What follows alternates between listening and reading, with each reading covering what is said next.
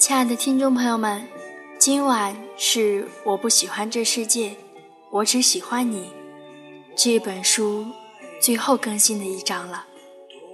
如果以后你还想回味这本书中的小浪漫的话，你可以滑到专辑一栏去选择收听就可以了。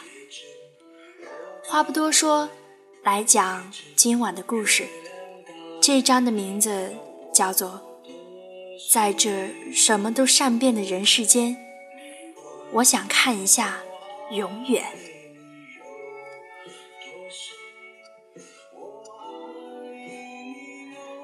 谈恋爱的时候，我们分过一次手。他经常要出差，一走就是一两个月，没有太多时间陪我。我总是一个人，生病发烧到四十二度。担心自己会死掉，强撑着爬起来，一个人打车去医院。下班回家，发现厨房的水爆了，把整个家都给淹了，吊顶塌了一半。一个人跑到装修市场去找工人来返修。有一晚加班太累了，在公交上睡着了，一觉醒来睡到了终点站，凌晨一点。在马路上独自走了一个多小时，才打到车。回到家，打开门，黑漆漆的。放下钥匙，仿佛能听到回声，心里空荡荡的，欣喜忧愁无从分享，幻想落泪不能拥抱。有时候想想，这个男朋友跟没有是一样的。我是为了他。才来到这里的呀？为什么每次我需要他的时候都不在呢？有一次，我崩溃了，好像是我们交往周年的纪念日，本来约好了一起过，可他临时接到通知要走，在他收拾行李的时候，我突然哭了。我知道他事业心重，也知道他身不由己。道理我都懂，可我就觉得委屈，想痛痛快快的哭一场。他抱着我，任由我哭。等我抽抽搭搭，终于止住了眼泪。他突然说：“如果你真的这么痛苦，那我们分手吧。”他的语气特别镇定，很奇怪。那一瞬间，我也很冷静，擦干眼泪，说好。他迅速地帮我续交了一年的房租，搬走了自己的东西，我们就这样分手了。过了两个月，郝五一听说他跟我分手，气得冲去找他，本想揍他一顿的，结果见了面儿，差点没认出来他。他满脸憔悴，跟行尸走肉。没有差别。郝五一回来跟我说：“和好吧，他是不舍得让你受委屈，他是真的爱你，爱惨了。”我哥给他出主意，说我没心软，你随便找个借口给他发条短信，一来二去就和好了。他终于给我发条短信，说：“本来想提醒你天冷要添衣服，可是……”等了一周，都是大晴天。我看了短信，又哭又笑。后来他告诉我，分手那晚他搬东西走，在路边抽烟，呛得一脸都是眼泪鼻涕。这辈子头一回觉得自己没用。以往我们的相处中，他一直都是强势的那一方，在那一刻。我突然发现，在爱情里，人人平等。原来他也会不自信，会害怕，会软弱，会小心翼翼，会不知道如何爱一个人。我想，爱情可能不是谁带着谁跑，而是双方共同成长才能达到的安心与自在。如果说喜欢是渴望将好的一起分享。那么，爱是愿意把坏的共同承担。我知道这条路很长，好在一辈子也很长。我想陪他慢慢的走。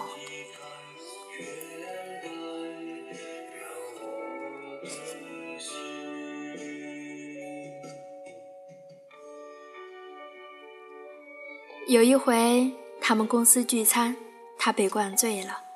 我半夜接到他同事的电话，让我去接他，说这家伙喝大发了，说什么都不走，抱着酒瓶子说要媳妇儿。我哭笑不得，换了衣服匆匆赶去。回来的路上，他就坐在副驾驶上，眼睛亮晶晶地看着我。他喝醉了之后特别的可爱，跟个小朋友似的。问什么就答什么，我逗他，问你是谁？某某，他特大声的答着自己的名字。那我是谁？苏菲玛索。咦，F 同学，你的思维还在地球上吗？苏菲怎么可能来接你呢？再给你一次机会，我是谁？奥黛丽·赫本。他傻笑着回答。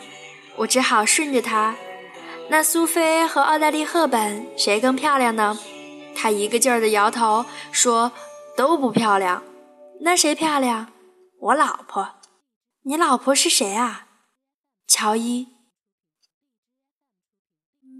绕了半天，原来他没醉啊。回到家，我让他去洗澡，他耍赖不去，抱着我喊：“老婆。”抱了很久，他突然很感性的说。我得对你再好点儿。我问为什么，他说：“你一个小女生，背井离乡来到这里吃苦，都是为了我。”我特高兴，说我是小女生呢。现在出门遇到小朋友，人家都管我叫阿姨。他无感，说：“一般人不应该感动后半句吗？”想了想，又说：“对我老婆就是不一般。”我大笑。其实我从来没觉得自己背井离乡，说起来是挺辛苦的。刚来北京的时候，我跟人合租，共用浴室和厨房。那时候我最大的愿望就是能够拥有独立的卫生间，要有浴缸能泡个澡，那简直是奢华的享受了，整个人生都完整了。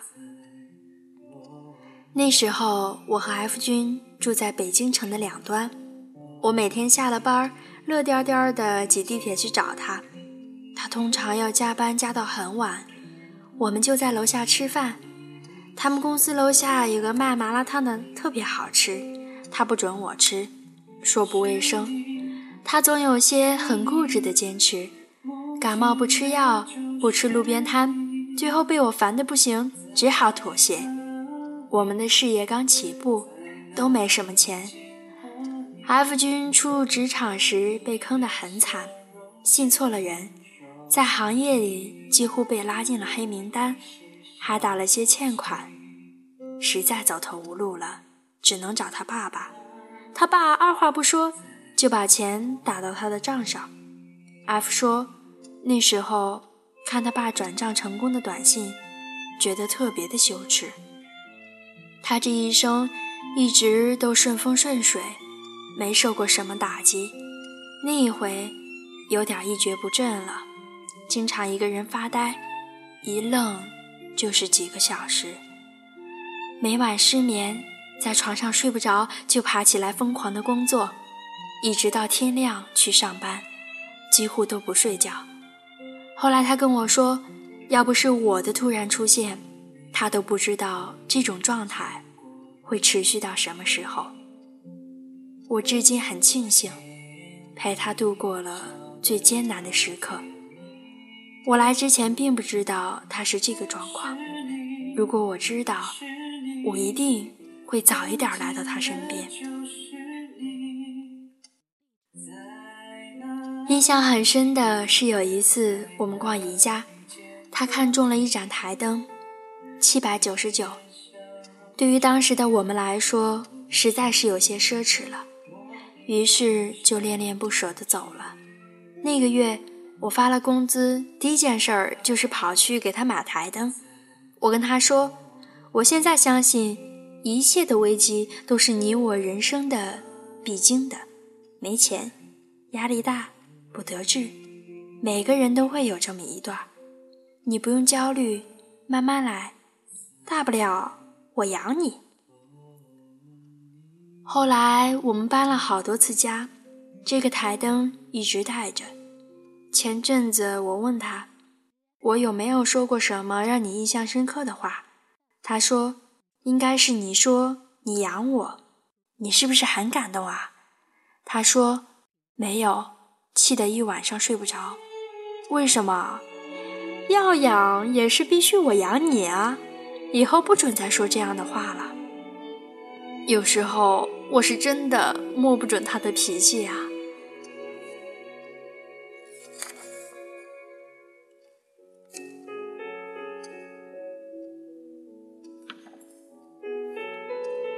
这周末起得挺早。去家附近的超市买东西，早时乌云密布，看来要下雨。又抱着侥幸的心理，想着快去快回，应该不会淋。我不爱带伞的习惯到现在都没有改。迅速买了个东西，准备回家。刚走出来，就撞上了瓢泼大雨。等了好一阵儿，依然没停，只好给他打电话。我走的时候，他还在睡，醒了没？怎么？听声音我就知道他还没有醒。我没带伞，来家乐福接我吧，外面下雨了。他嘀咕一句不长记性就挂了。我站在超市门口等他，看雨势渐渐变小，心里有些后悔把他吵醒，该让他多睡会儿。突然想起高三那年，也是一个雨天，我没有带伞。站在学校门口躲雨，那段时间我和他的关系似乎很尴尬，总有人起哄说他是我的绯闻男友。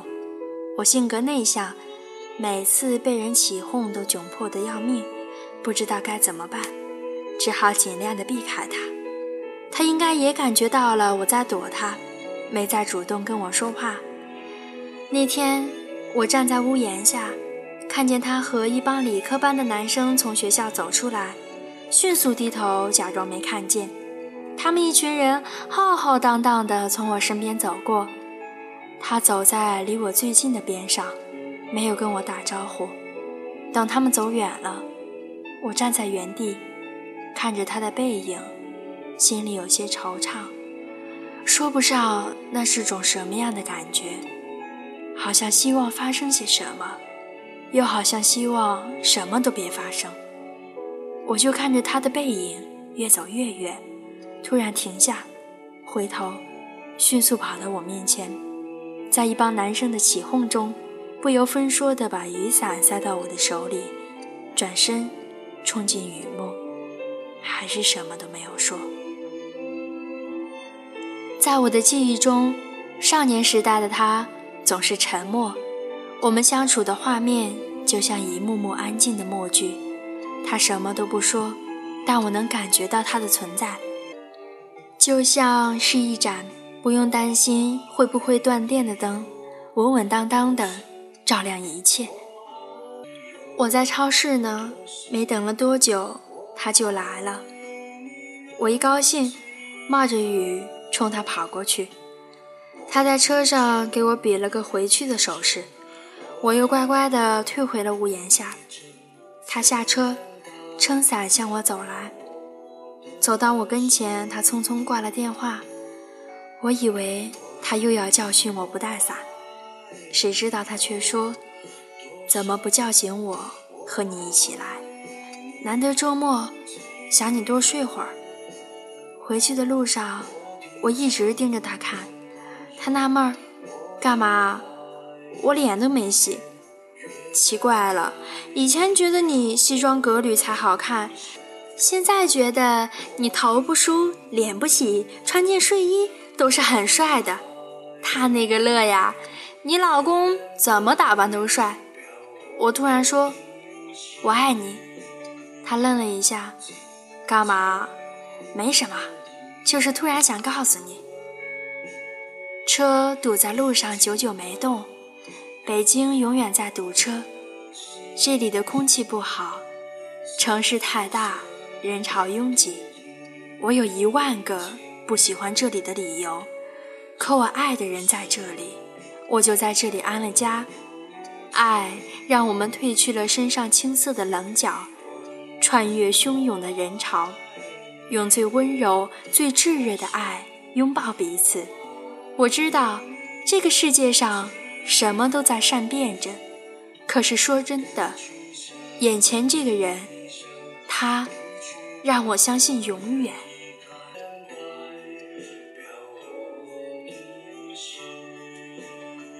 亲爱的听众朋友们，乔伊和 F 君的故事到今天就讲完了。我不喜欢这世界，我只喜欢你。以后，如果你想再听这本书的话，可以直接去专辑里面点击，这样的话，你就可以一次性收听全部的了。亲爱的，希望你的生活中也有一个像 F 或者像乔伊一样爱你的人。这本书更新完了之后，请问你喜欢哪本书呢？微博或者是在节目的下方私信我，介绍给我。让我们一起来决定下一次一起听的那本书是什么吧。